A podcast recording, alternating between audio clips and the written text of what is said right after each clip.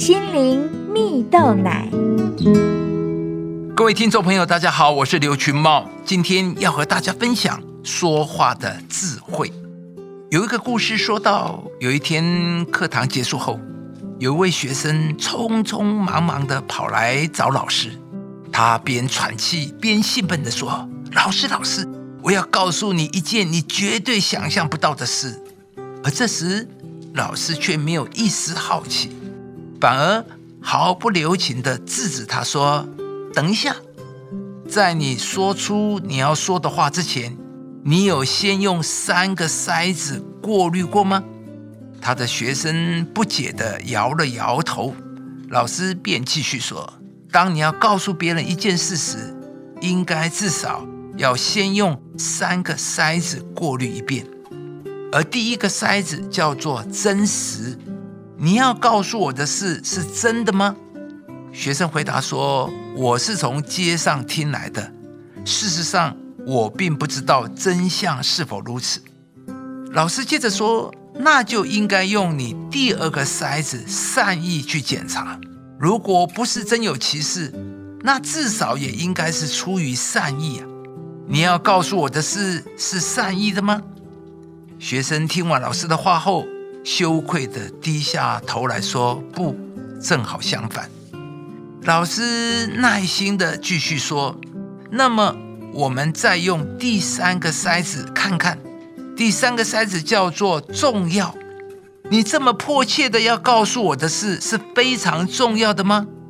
学生红了脸，不好意思说：“并不是很重要。”这时，老师便打断了学生的话，说：“既然这个消息并不重要，又不是出于善意，更不知道它是真是假，那你又何必说呢？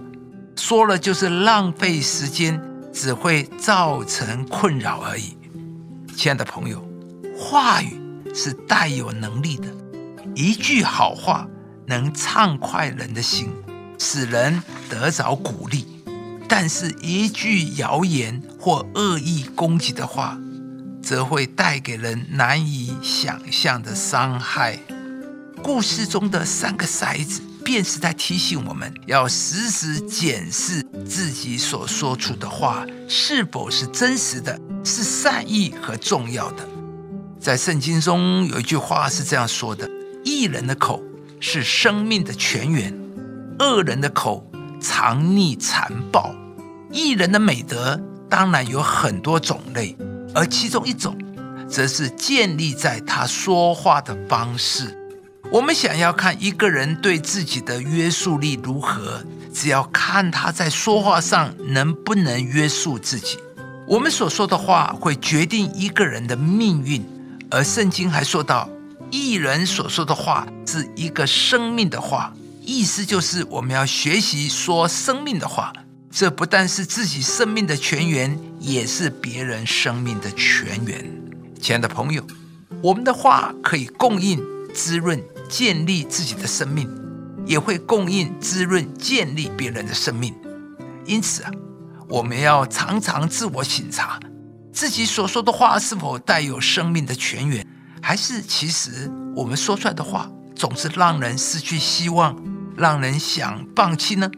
今天，上帝要祝福你，使你有话语上的智慧，让你说出来的话能成为生命的泉源，不但建造这生命，也能够带给周围的人盼望，使人因为你的话语得着激励，并且看见生命的无限可能。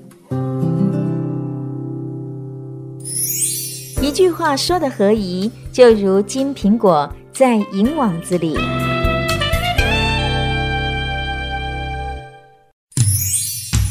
以上节目由中广流行网罗娟、大伟主持的《早安 EZ 购》直播，适林林良堂祝福您有美好丰盛的生命。